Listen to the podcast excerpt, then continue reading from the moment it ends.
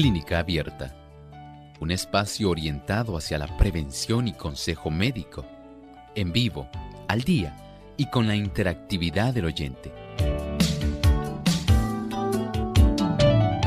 Clínica Abierta, poniendo al doctor a su alcance para un diálogo claro y honesto, porque nos importa su bienestar y salud.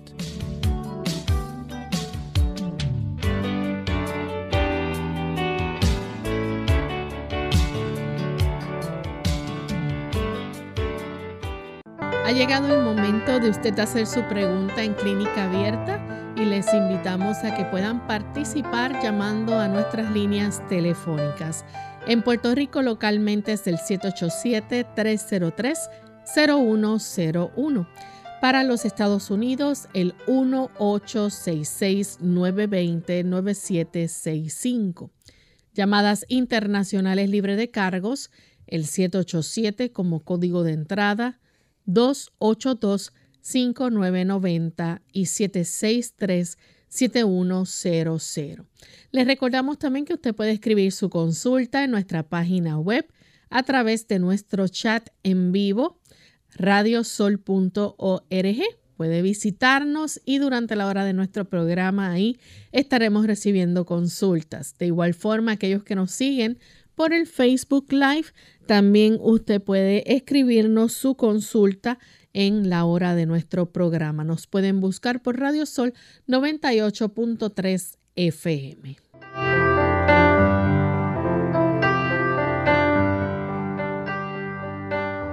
Y nos sentimos felices amigos de poder compartir con ustedes una vez más en este espacio de salud esperando que puedan disfrutar de nuestro programa en el día de hoy y que aquellas personas que no hayan podido hacer sus consultas anteriormente hoy se puedan comunicar. Tenemos nuestro cuadro totalmente disponible, el cuadro telefónico para que así puedan llamar a nuestro programa y hacer sus preguntas. Recuerden que hoy aceptamos todo tipo de preguntas, no tenemos un tema en específico, así que siéntase en la libertad de comunicarse, llamar y preguntar. Me acompaña como todos los días el doctor Elmo Rodríguez. ¿Cómo está, doctor? Saludos cordiales, Lorraine. Muy bien. ¿Y Lorraine cómo se encuentra? Muy bien también. Qué bueno. Saludamos al equipo técnico y por supuesto, queremos dar una cordial bienvenida a cada uno de ustedes, a quienes en este día nos encantaría poder tenerles aquí interactuando con nosotros en estos 60 minutos de salud. Así es. Así que estamos listos ya para escuchar el pensamiento saludable. Antes de comenzar con sus llamadas, vamos allá. Además de cuidar tu salud física, cuidamos tu salud mental. Este es el pensamiento saludable en clínica abierta. Cuando el abuso de la salud se lleva a tal extremo que remata en la enfermedad, el paciente puede muchas veces hacer por sí mismo lo que nadie puede hacer por él. Lo primero es determinar el verdadero carácter de la enfermedad y después proceder con inteligencia a suprimir la causa. Si el armónico funcionamiento del organismo se ha perturbado por exceso de trabajo, de alimento o por otras irregularidades, no hay que pensar en remediar el desarreglo con la añadidura de una carga de drogas venenosas. Usted y yo tenemos esta solemne responsabilidad, el nosotros poder indagar con cuidado, saber qué factores, qué estilo de vida llevamos que pudiera estar facilitando el desarrollo de condiciones que nos están perjudicando situaciones de enfermedad, de dolor, de inflamación, situaciones que hacen que nuestra vida esté sumida a veces en la desesperanza. Pero no hay que sencillamente aguardar a este tipo de situación, indagando cómo estamos viviendo, qué cosas ingerimos, qué cosas consumimos, qué estilo de vida llevamos que pudiera estar facilitando el desarrollo de problemas de disfunciones en nuestro sistema general, físico, mental también. Y por supuesto el identificar y corregir ese tipo de situación nos permite ir en la dirección correcta, facilitando que nuestro cuerpo comience a hacer aquellos ajustes que le capaciten para tener la oportunidad reducir y reparar aquel tipo de situación que esté perturbando la armonía de todo el organismo. Cuando se rompe esa armonía tenemos problemas de enfermedad, ya sea física, mental. Y cuanto más aún cuando estamos fuera de la armonía del aspecto espiritual, también dejamos de tener paz. Sentimos la culpa, sentimos la condenación. Pero el Señor desea que tengamos paz en las tres dimensiones. Por lo tanto, para garantizar una salud de excelente calidad, bien vale la pena poder nosotros tener la satisfacción de que tanto nuestra dimensión espiritual como nuestra dimensión mental, emocional y la dimensión física, todas ellas armonizan. Indague en su estilo de vida, esto puede ser un gran beneficio para la restauración total de la salud. Agradecemos al doctor por el pensamiento saludable y comenzamos entonces a recibir sus llamadas. Tenemos en línea telefónica Milagros. Ella se comunica desde el pueblo de Isabela. Adelante, Milagros. Eh, eh, yo tengo un problema con la garganta hace años y se me iba la respiración y tenía que hablar bien duro y ya me daba un dolor en el pecho. Pensé que era el corazón, pero me dice que era una placa ahora, que hubo fuego por aquí y me asfixié totalmente. Y me dijeron que eran los bronquios. Y, eh, pero como quiera, me duele mucho y tengo flema y, y me ahogo todavía. Me paro y me ahogo. Quería saber qué el doctor me recomendaba para esto de la bronquitis. Muchas gracias. Muchas gracias. Bueno, algunas cosas que usted puede hacer. Número uno, prepare un jarabe. Vamos a tomar nota. Añadimos en la taza de la licuadora una taza de pulpa de sábila. A esto le añadimos una taza de jugo puro de limón. Además añada una cebolla completa, morada, finamente picada. A esto le puede añadir tres o cuatro dientes de ajo, algunas ramas de berro, un rábano y algunas cuatro o cinco gotas de aceite de eucalipto. Una vez usted licue y cuele, proceda a envasar, refrigere y de ese jarabe va a tomar dos cucharadas cada tres horas y lo va a practicar durante tres semanas. Pero en ese intermedio, salga a caminar diariamente, si lo puede hacer después de cada comida, mucho mejor. Si usted puede adoptar el hábito de caminar por lo menos 30 minutos después del desayuno, 30 minutos después del almuerzo y 30 minutos después de la cena, esto ayudará para que pueda tener una mejor condición bronquial. Los bronquios tienen una buena cantidad de músculo liso y al salir a ejercitarse y requerir una mayor cantidad, un mayor ingreso de aire, tanto en el proceso inhalatorio como en la exhalación, ayuda a dar elasticidad a ese sistema de músculo liso que está como parte de la anatomía de nuestros bronquios. De esta forma, usted adquiere una mejor condición de salud, por lo menos desde el punto de vista respiratorio. Ese aire calientito que usted está respirando le va a ayudar. Procure evitar estar dentro de aire acondicionado. Y al tener oportunidad de realizar también ejercicios respiratorios donde se acerque a la ventana, la que usted prefiera, comience a practicar inhalaciones lentas y profundas. Puede ser a través de la nariz y la boca o solamente a través de la nariz. Esto le permite todavía tener un mejor desarrollo de esa capacidad bronquial y ayudará para que su condición de salud pueda ser mucho mejor en términos generales, pero particularmente en su sistema respiratorio. Tenemos a Ana Iris que llama de la República Dominicana. Escuchamos la pregunta, Ana Iris. Buenas tardes. Muchas felicidades por su excelente programa. Eh, doctor, hace aproximadamente tres semanas yo lo llamé a usted, le expliqué un problema que yo tengo en la lengua, que cuando yo me acuesto de noche, a mí la lengua me duele y me tiembla. Y también todo mi cuerpo tengo movimientos involuntarios. Entonces yo no oí la respuesta que usted me dio. Yo fui al médico, el médico me mandó donde un otorrino, pero todavía yo no he podido ir porque no me ha llegado la cita.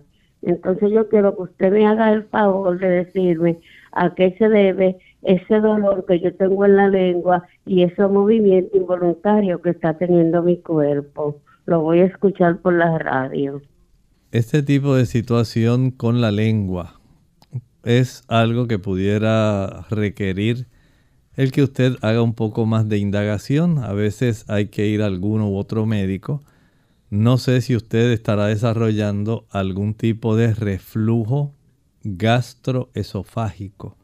Esto es cantidades de alimento que pudieran estar retornando con ácido desde la zona del estómago hacia la zona de la orofaringe, donde está la base de la lengua.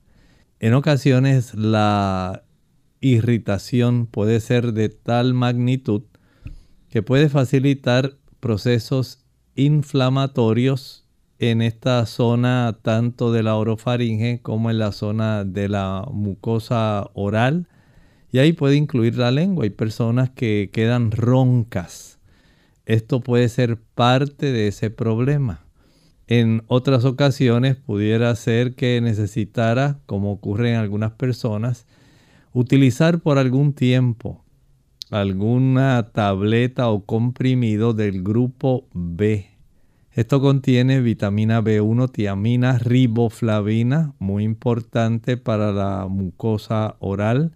También contiene vitamina B3, niacina, niacinamide, piridoxina, ácido fólico, cianocobalamina y todo este conjunto de sustancias que componen el grupo de vitaminas B ayudan para que la mucosa de la lengua pueda estar mucho mejor. De tal forma que conseguir un tipo de suplemento que diga B50 y tomar una al día cada día por un lapso de unas 3 a 4 semanas, un solo frasquito. Esto pudiera ser muy útil para usted, pudiera ayudar en el temblor también. Hay personas que la deficiencia de magnesio puede producirles trastornos en su sistema nervioso central. Hay otras que necesitan dopamina porque el tener ausencia o una reducción de ese neurotransmisor puede facilitar el desarrollo de Parkinson y de otros movimientos involuntarios. Si usted tiene la oportunidad de descartar el uso del café y del chocolate, esto sería un beneficio adicional. Si no toma alcohol, le felicitamos, pero si lo está usando, elimínelo. Igualmente, si utiliza tabaco, elimine ese tipo de productos que le van a ocasionar más problemas, tanto con la reducción de la vitamina B, como con la destrucción de áreas de nuestro cerebro encargadas del control del movimiento.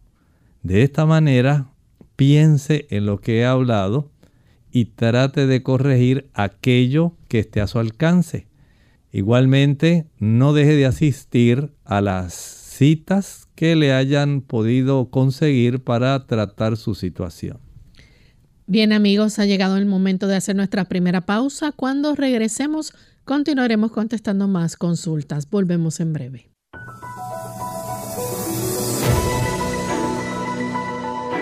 La vitamina B12 es una vitamina hidrosoluble.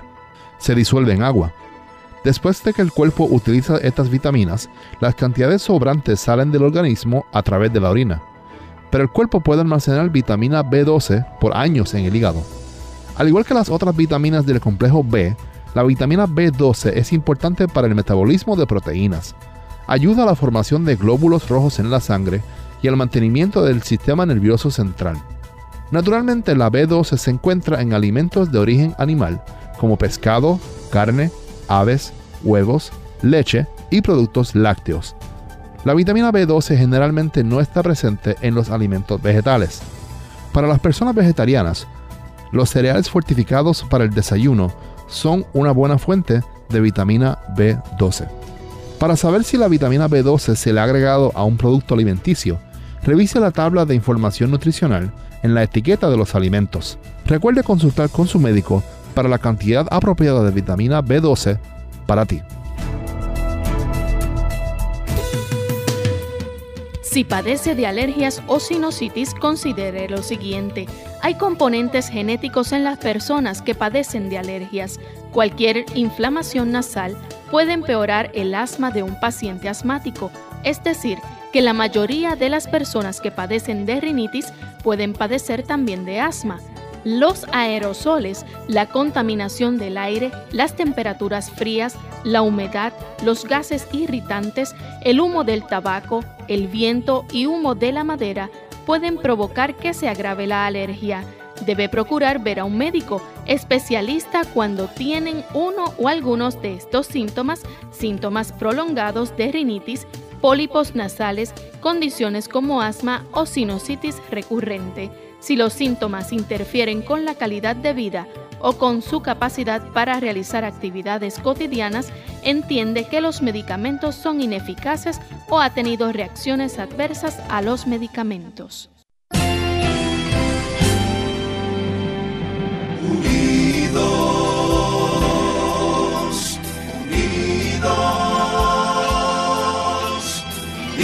Unidos hacia el cielo siempre unidos.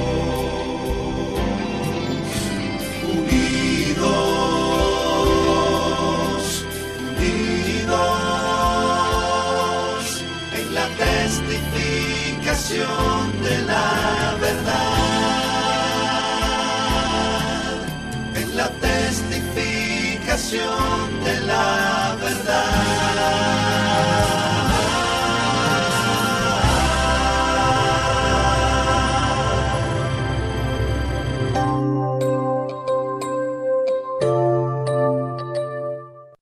Ya estamos de vuelta en Clínica Abierta, amigos, y continuamos contestando sus consultas. Tenemos a Marcela, nos llama de la República Dominicana. Adelante, Marcela.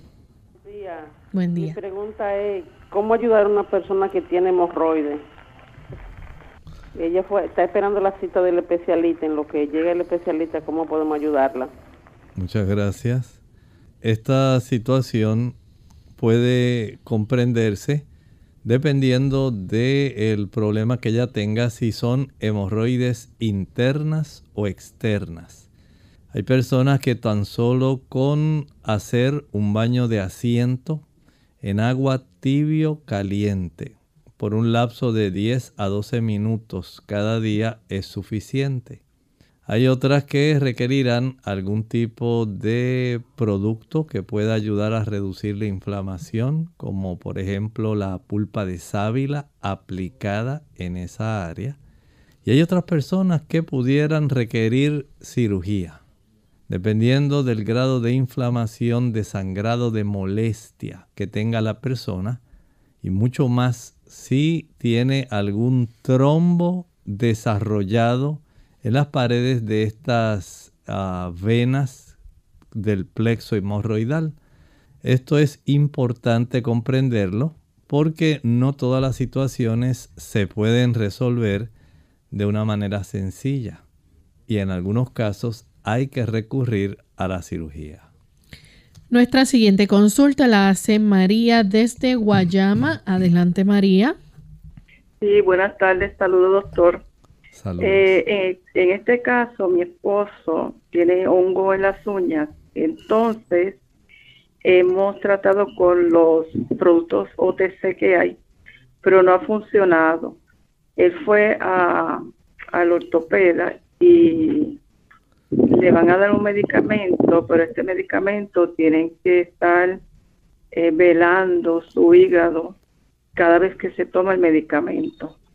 Quisiéramos saber si hay algún remedio natural que se pueda utilizar o a qué se debe el hongo en las uñas de los pies. Gracias. Muchas gracias. Hay diversas causas para el desarrollo de esta situación el tener los pies, digamos, en un ambiente donde haya humedad, donde haya oscuridad y donde haya calor, facilita que esto se pueda desarrollar. Eh, como por ejemplo aquellas personas que eh, necesitan utilizar zapatos cerrados durante una buena parte del día. Eso cumple con esos requisitos oscuridad, calor y retención de la humedad. De ahí entonces hay personas que les gusta estar todo lo contrario. Digamos, andar en chanclas o chancletas todo el día y adquieren a veces hongos del mismo suelo. Generalmente cuando las personas están afuera, en exterior. Hay personas que les ocurre así. Y este tratamiento que le están eh, recomendando es cierto, tal como le dijeron, se practica este tipo de, digamos, tratamiento para poder ayudar a la persona a erradicar el problema. Desde el punto de vista hogareño, lo más fácil que puede hacer es sumergir ambos pies en un galón de agua caliente a la cual haya añadido unas 3 o 4 cucharadas de vinagre, sea blanco o amarillo. Sumerja los pies en ese tipo de agua especial y este cambio en el pH facilita que esta persona pueda entonces comenzar a trabajar con aquellas áreas donde están las hifas de la levadura. La tinia ungis es el tipo de hongos, hongo, perdón, que generalmente va a facilitar este problema. Y un remedio sencillo es, como dije, sumergir los pies en el agua tibio caliente, lo más calientita que pueda sin que se queme, pero añádale a ese galón de agua por lo menos cuatro cucharadas de vinagre blanco o amarillo sumerja en esa solución sus pies y una vez ya lo haya finalizado el tratamiento, después de 10 a 12 minutos, entonces seque con una pistola de secar el pelo, el cabello. Este blower ayuda para poder eh, facilitar que el calor exponga las esporas de este hongo y puedan iniciar un proceso de destrucción. Después de haber secado con esa pistola de secar cabello, es útil, por ejemplo, la aplicación del aceite de melaleuca, Tea Tree Oil. Este tratamiento lo puede llevar a cabo diariamente, especialmente si lo hace en la noche antes de acostarse ayuda para que usted pueda ir de una manera lenta, pero a un paso firme, pueda ir entonces mejorando de este tipo de infección. Bien, tenemos entonces otra consulta a través del chat. Esther nos pregunta, dice que padece desde hace mucho tiempo de dolores cervicales que le agarran hacia la cabeza y a la zona media de la espalda. Últimamente se le ha corrido el dolor desde los hombros hasta las manos, causándole dolor en adormecimiento y hormigueo. La pregunta es, ¿a qué médico debe ir? Pudiera ella ir al neurólogo. El neurólogo puede cerciorarse si hay algún involucramiento de los nervios, recuerden que a lo largo del brazo tenemos tres nervios, el mediano, el radial y el cubital.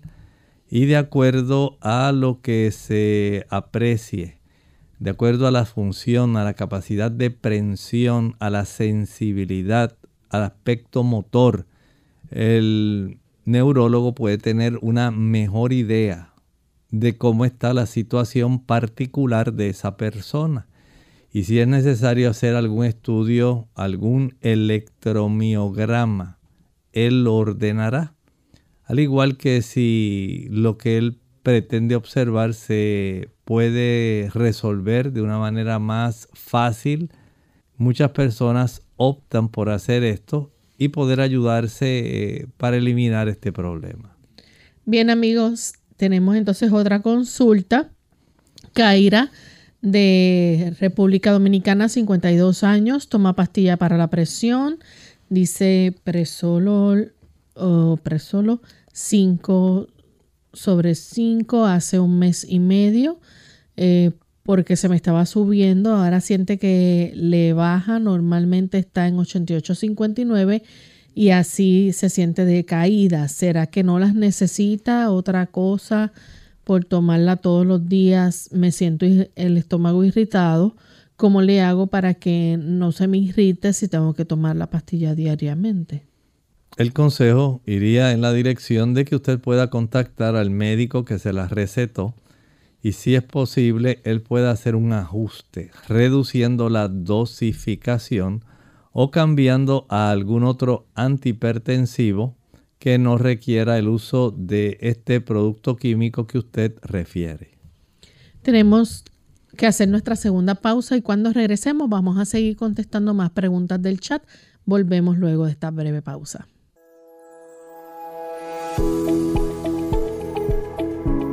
Bienvenidos a esta sección de salud. Les habla el doctor Elmo Rodríguez Sosa. ¿Había usted pensado que la comida que usted consume realmente afecta el aumento de peso? Es un hecho. La dieta occidental tradicional conduce a mayores tasas de obesidad. Estadísticamente, los países del primer mundo tienen considerablemente mayores tasas de obesidad que los países en desarrollo. De hecho, un asombroso 63% de los adultos estadounidenses tienen sobrepeso y 26% de ellos sufren de obesidad. Desafortunadamente los niños también están sufriendo. Investigaciones enfocadas en los niños japoneses han demostrado que un aumento en el consumo de carne y productos lácteos aumenta la obesidad infantil más de tres veces. El Centro para el Control de Enfermedades también informa que aproximadamente el 13% de los jóvenes de los Estados Unidos tienen sobrepeso. Los adolescentes obesos tienen una esperanza de vida significativamente menor muriendo a una edad promedio de tan solo 46 años. También hoy sabemos que las personas que tienen sobrepeso tienen un riesgo significativamente mayor de desarrollar diabetes, cáncer, enfermedades cardíacas, derrames cerebrales, hipertensión arterial, osteoartritis y otras enfermedades potencialmente graves. Este segmento de salud llegó a ustedes como una cortesía del Ministerio de Salud de la Iglesia Adventista del Séptimo Día.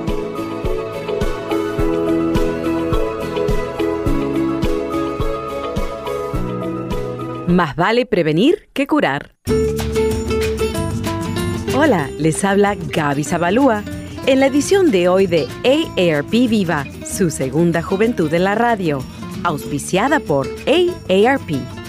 Casi todos sabemos que el ejercicio físico es muy beneficioso para mantener el cuerpo sano, pero ¿sabías que también sirve para fortalecer el cerebro?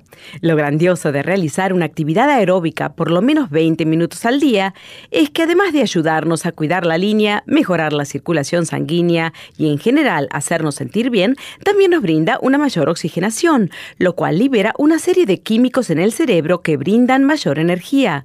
Recientes estudios han descubierto que desde los niños hasta los adultos mayores, todos se benefician de este estimulante cóctel de químicos cerebrales. Además de todo esto, el ejercicio constante reduce la ansiedad y ayuda a relajarse y dormir adecuadamente. No obstante, uno de los beneficios más grandes es que con el ejercicio, el cerebro crea nuevas células que ayudan a revertir el proceso de envejecimiento. En pocas palabras, al hacer ejercicio diariamente, el cerebro crea sustancias que nos acercan a lo que antes considerábamos inalcanzable, la fuente de juventud. El patrocinio de AARP hace posible nuestro programa. Para obtener más información, visita www.aarpsegundajuventud.org oblicua viva.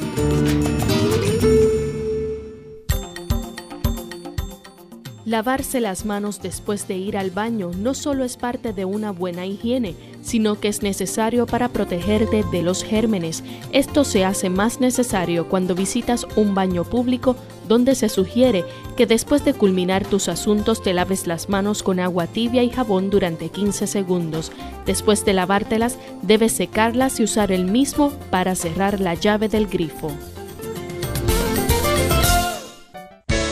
Unidos con un propósito, tu bienestar y salud.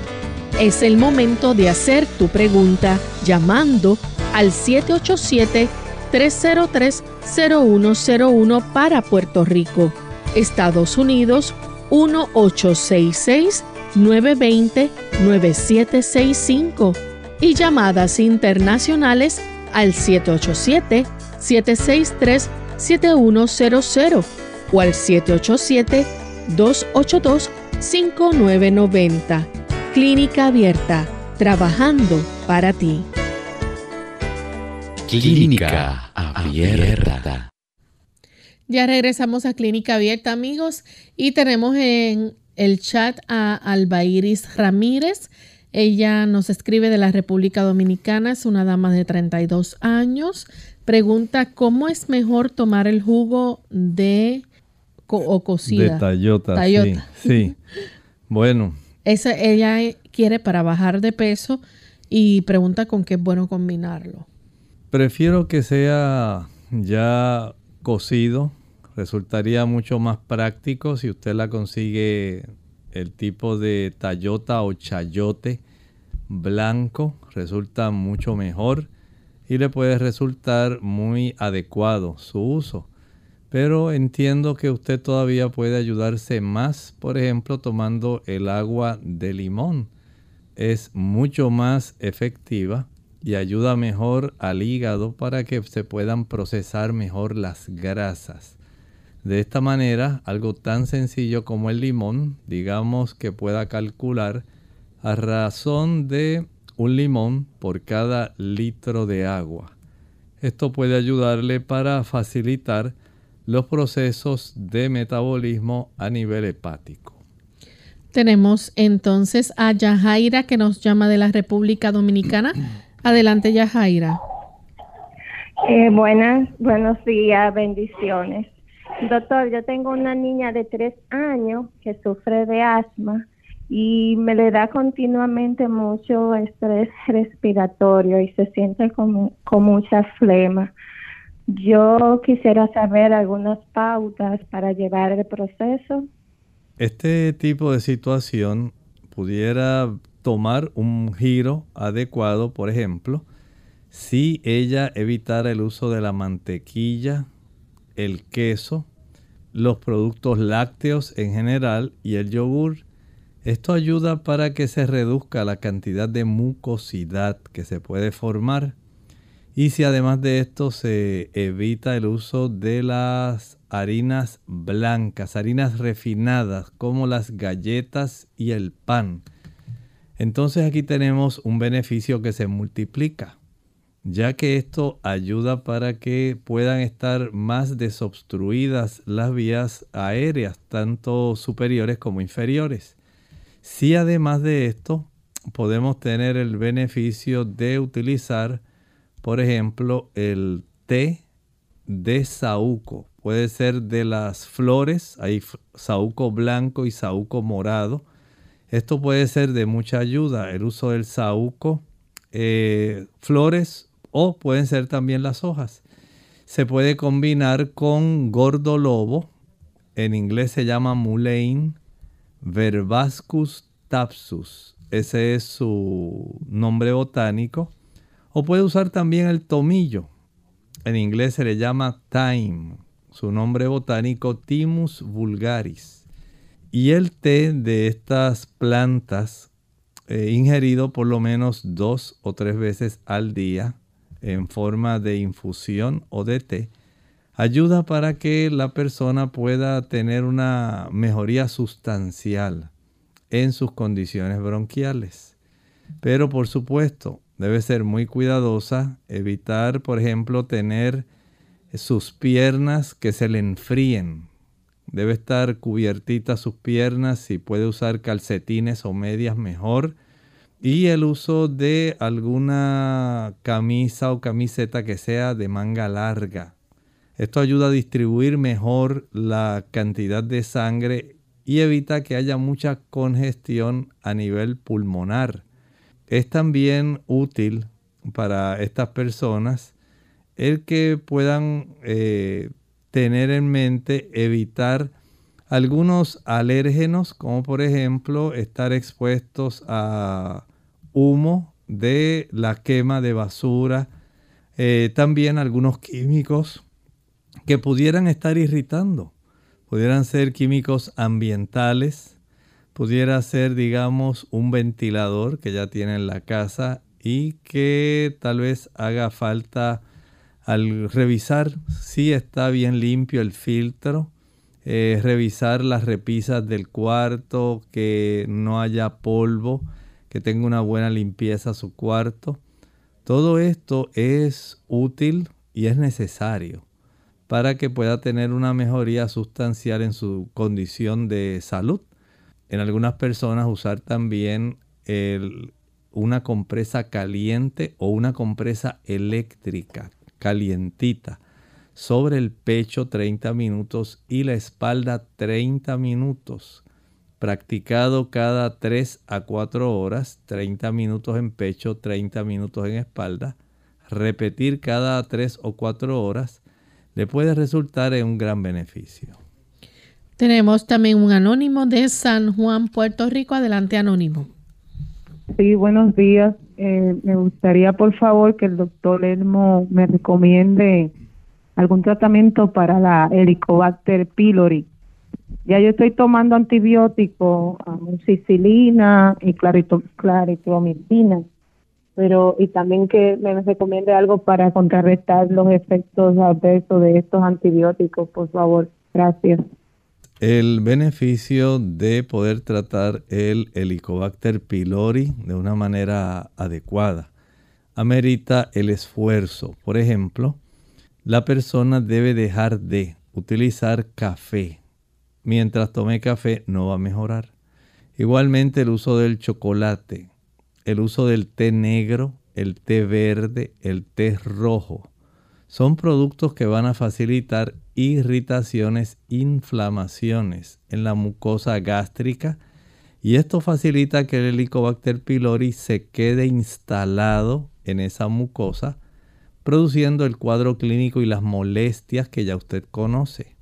Dejar el café, el chocolate, el té negro, té verde, té rojo, al igual que evitar el consumo de alcohol, el uso del tabaco, también se debe evitar el chile, el pique, el ají picante, la canela, la nuez moscada, la pimienta, el vinagre, el uso de el glutamato monosódico, la mostaza y aquellos productos que contienen pimienta.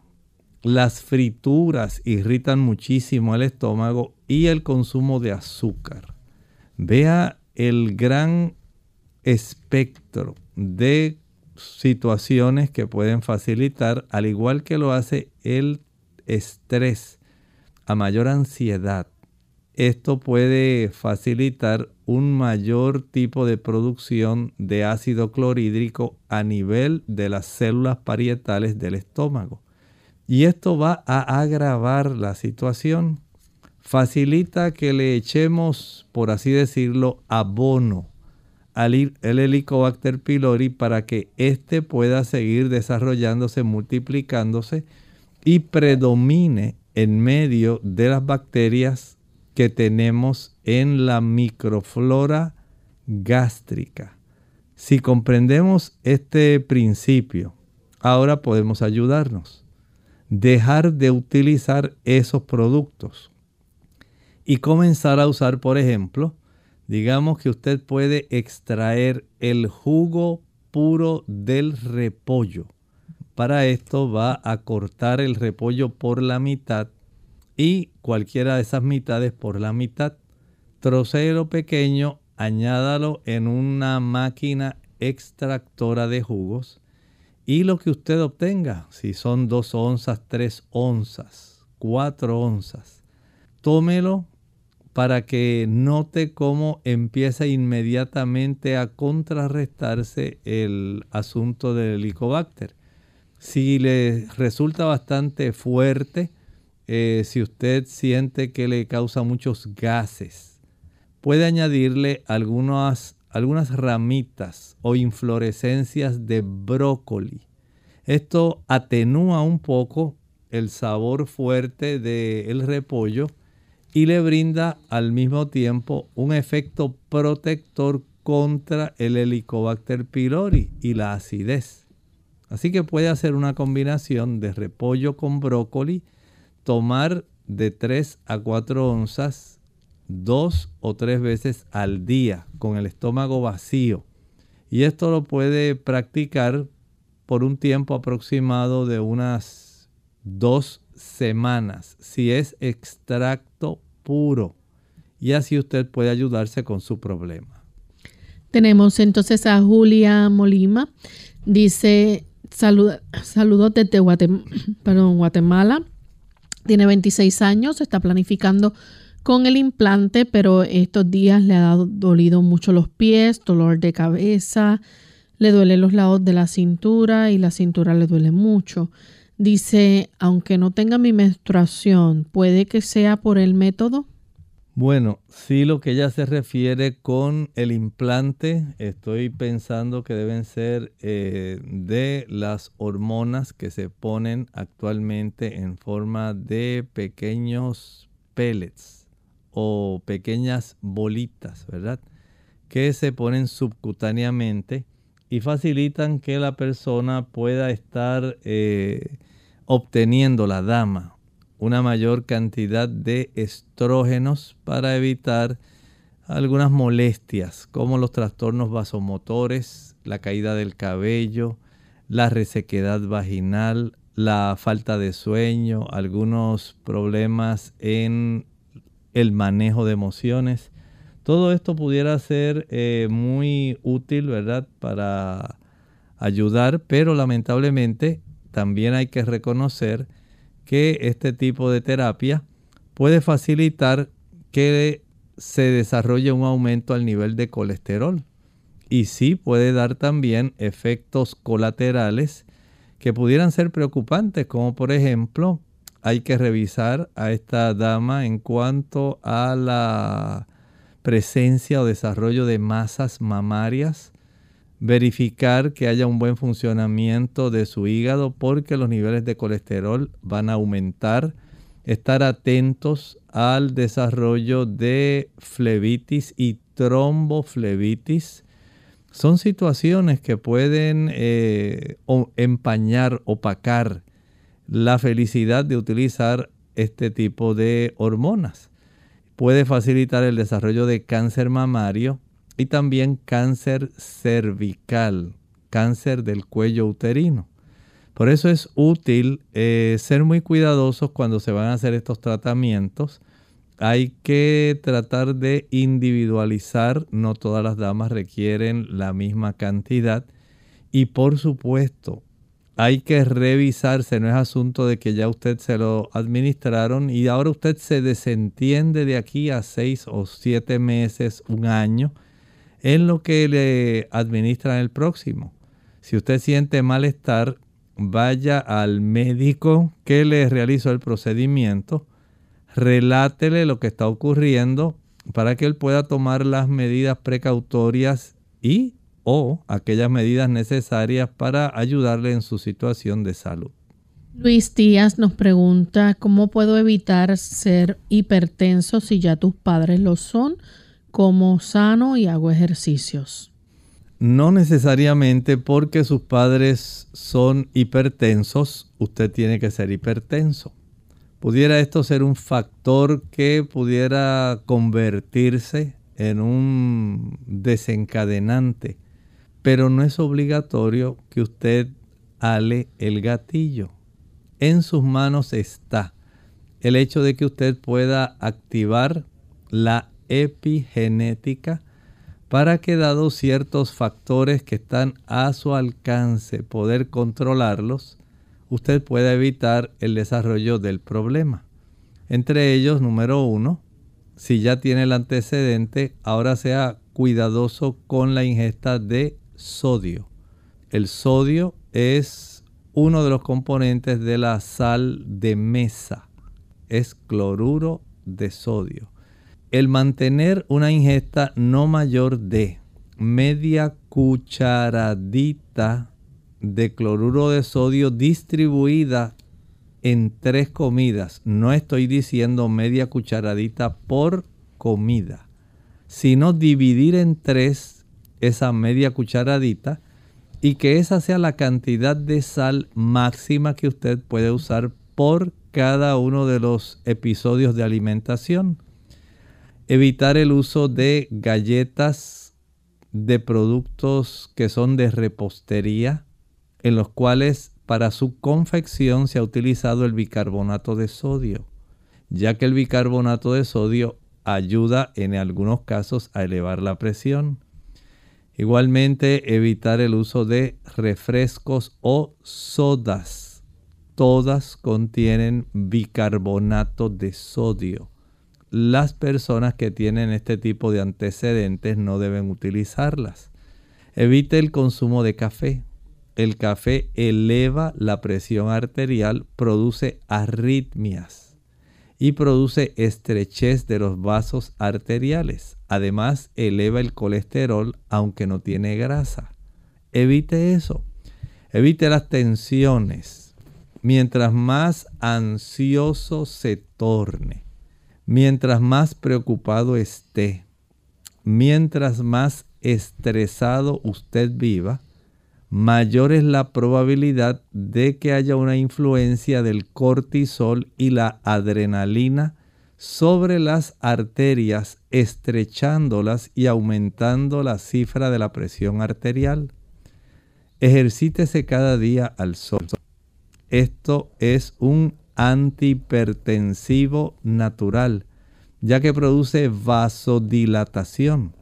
Tenga bien también eh, reconocer que tener una máquina, un esfignomanómetro, para poder corroborar las cifras de la presión arterial, tanto en la mañana, si es posible, como en la noche, antes, antes de desayunar, antes de cenar escriba esa cifra donde usted en el numerador pone la presión sistólica, la de arriba, y en el denominador pone la presión diastólica, la de abajo, la presión cuando el corazón está en reposo, y registra el pulso.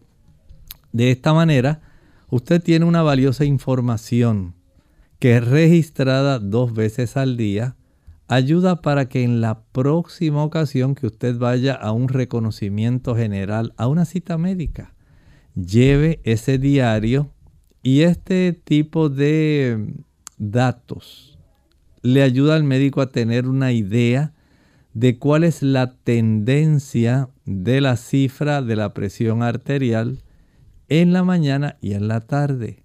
El seguimiento a estas cifras puede ser muy importante para al observar una tendencia saber si amerita tan solo cambios en estilo de vida o amerita ya el inicio de medicación para poder, poder evitar el desarrollo y las complicaciones de la hipertensión arterial. Pero trate de acostarse temprano, duerma. Trate de ingerir alimentos bajos en sal, que no tengan cafeína, productos que sean ricos en potasio.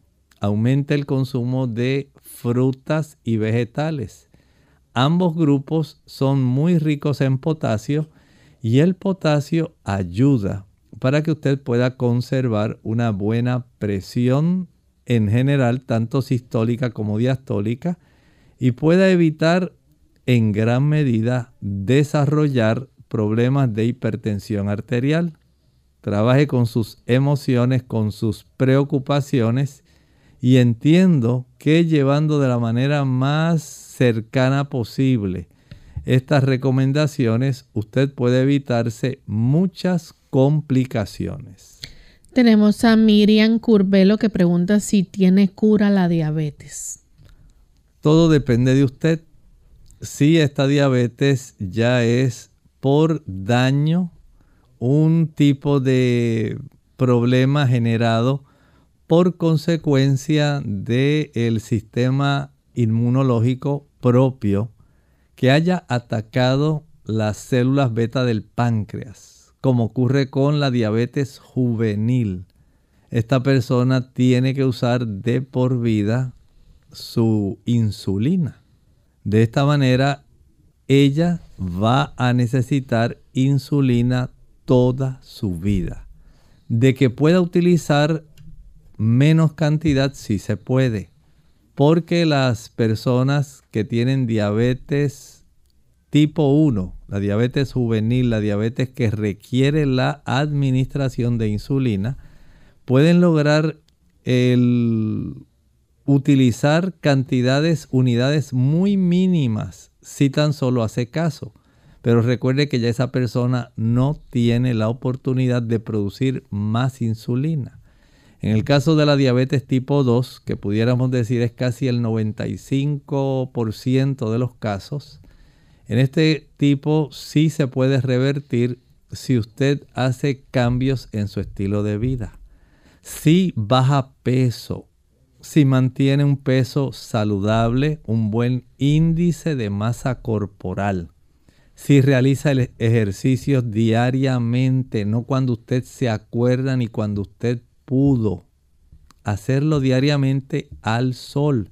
Este tipo de eh, actividad facilita que haya una reducción de eh, problemas que pudieran producir resistencia a la insulina.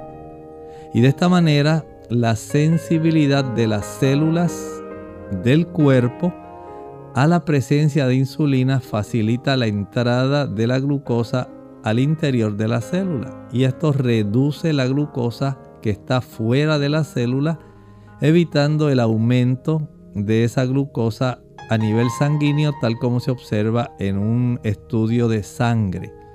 De esta forma usted se ayuda y por supuesto cambiando el uso de los carbohidratos por carbohidratos complejos, evitando el azúcar y evitando las grasas. Las grasas son tan culpables como el azúcar por el desarrollo de la diabetes mellitus tipo 2 y su descontrol. Y la última consulta de Veracruz, México, nos escribe Mónica Castillo. Dice, tengo una duda, quisiera saber los niveles correctos de la glándula tiroides al realizarse un estudio de perfil tiroideo. Bueno, todo depende de qué le ordene el médico. Por lo menos, la hormona estimuladora de la tiroides puede estar desde 0.4 hasta 4.0 aproximadamente y esto se considera un parámetro normal ya entonces habría que ver el yodo tiroideo libre, la triyodotironina y la tetrayodotironina. Pero básicamente con la hormona estimuladora de la tiroides ya uno puede tener una buena idea de qué está ocurriendo con su glándula tiroides.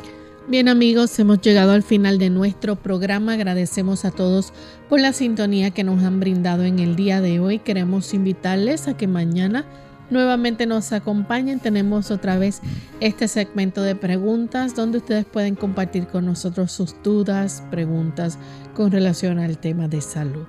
Bien, ya para finalizar queremos entonces dejar con ustedes este pensamiento bíblico. En el libro de Apocalipsis capítulo 15 y el versículo 5 nos dice ahí, después de estas cosas mire, y aquí fue abierto en el cielo el templo del tabernáculo del testimonio. ¿Qué quiere decir esto? La Biblia misma nos enfatiza de que en el mismo cielo hay un original del templo de que había en la tierra del tabernáculo del testimonio, tal como los israelitas lo confeccionaron durante su estadía en el desierto, tal como fue la distribución del templo cuando lo construyó Salomón. Es la misma distribución, un atrio, un lugar santo, un lugar santísimo, y los muebles correspondientes a cada uno. El área donde se encuentra, en este caso, el lugar santo, allí tenemos la presencia de la mesa de los panes de la proposición. Tenemos también el altar del incienso y el candelabro. Y en el lugar santísimo, allí está el arca de la alianza, el arca del pacto, con su cubierta ahí y en su interior tenemos entonces las tablas de la ley, la urna con maná y la vara de Aarón. Este tipo de símbolos nos está diciendo que efectivamente Jesús sí ministra como abogado de acuerdo a cómo nos lo enseña el libro de Hebreos en ese santuario celestial. Esto es algo real y tiene mucho que ver con el desarrollo del libro de Apocalipsis. A lo largo de ese libro encontramos evidencia de este santuario celestial donde Jesús ministra por usted y por mí dándonos el beneficio del perdón y facilitando que por su intercesión se nos adjudique su justicia y la transformación por medio de su Espíritu Santo. En este momento Jesús está disponible. Solicite sus servicios porque muy pronto esos servicios del santuario celestial finalizarán. Bien, nosotros entonces hemos llegado al final de nuestro programa. Agradecemos a todos por haber participado en el día de hoy por su fina sintonía. Se despiden con mucho cariño. El doctor Elmo Rodríguez Sosa. Y Lorraine Vázquez. Hasta la próxima.